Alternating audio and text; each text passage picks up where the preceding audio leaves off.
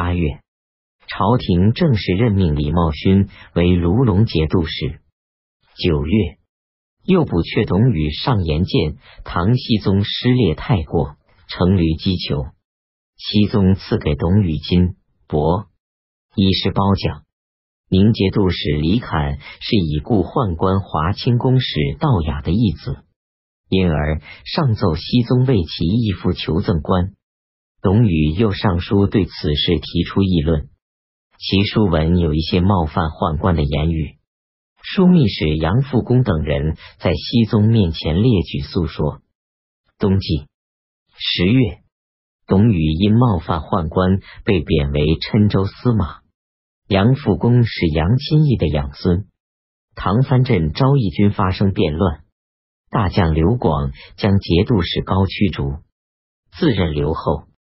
朝廷任命左金吾大将军曹翔为昭义节度使，回鹘部族，回到罗川。十一月，派遣同罗余禄为使节，向唐朝进贡。唐僖宗赐给卷万匹，以接济回鹘。各路盗贼势力转盛，攻略十余个州，势力达于淮南，多的有千余人，少的也有数百人。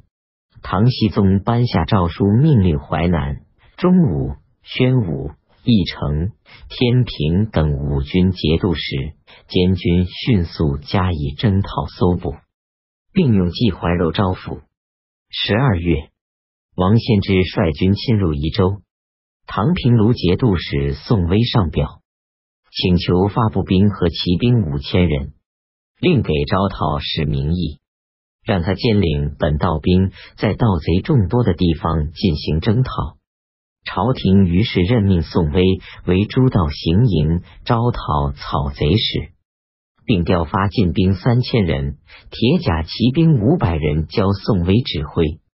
又下诏给河南方阵，命令各镇所派遣的讨贼军都头一并接受宋威的布置和指挥。三年丙申。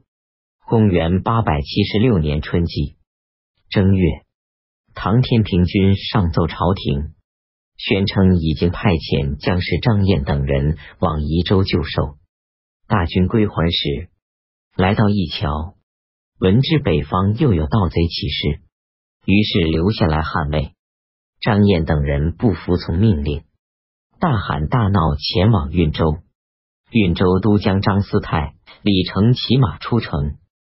私下秀子与张燕等人启蒙，并用自己的薪俸买酒菜抚慰劝喻张燕等，使事情得以平息。唐僖宗下诏，令天平军对这一切都进行宣慰，不对张燕等人穷加追究。唐僖宗下令福建、江西、湖南等诸道观察使、刺史都应训练本道士卒。又命令全国各地乡村都应自备弓箭、刀枪、古板，以防备盗贼。朝廷给沿海节度使府赐以太宁郡的称号。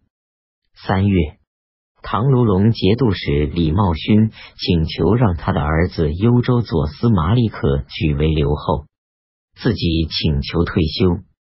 唐僖宗下诏给李茂勋以左仆射的官衔退休。并任命李可举为卢龙留后，门下侍郎同平章事崔彦昭被唐僖宗罢，任太子太傅。又命左仆射王铎兼任门下侍郎同平章事。南诏一面派遣使者至成都向高骈求和，一面又不断的侵到边境。高骈于是将南诏使者斩首。南诏于唐懿宗咸通六年攻陷交趾时，曾虏获唐安南经略判官杜襄的妻子李瑶。李瑶是唐朝皇帝宗室远亲，于是南诏送李瑶回唐朝，让他给高骈传送一个穆家信件，信中称都爽牒西川节度使，其信言辞极其傲慢。高骈于是将李瑶送归京师。甲辰二十六日，再向南诏送上一牒，隶属南诏辜负唐朝的恩德。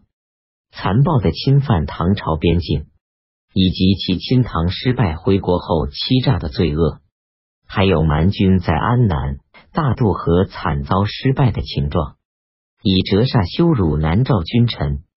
唐元州刺史史怀操贪比残暴。夏季四月，元州发生军乱，史怀操被乱军驱逐。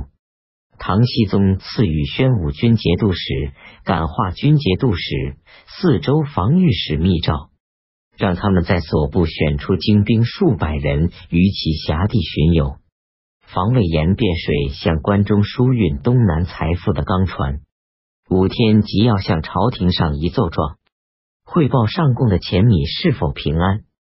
五月，唐宣宗之子昭王李去世，朝廷任命卢龙留后李可举为卢龙节度使。六月，唐顺宗之子辅王李去世，琼州发生地震，地表裂开，水喷涌而出，毁坏州城。使城内公司房屋全部毁坏。秋季七月，朝廷任命前延州刺史高杰为左骁卫将军，充任沿海水军都之兵马使，专门征讨王颖。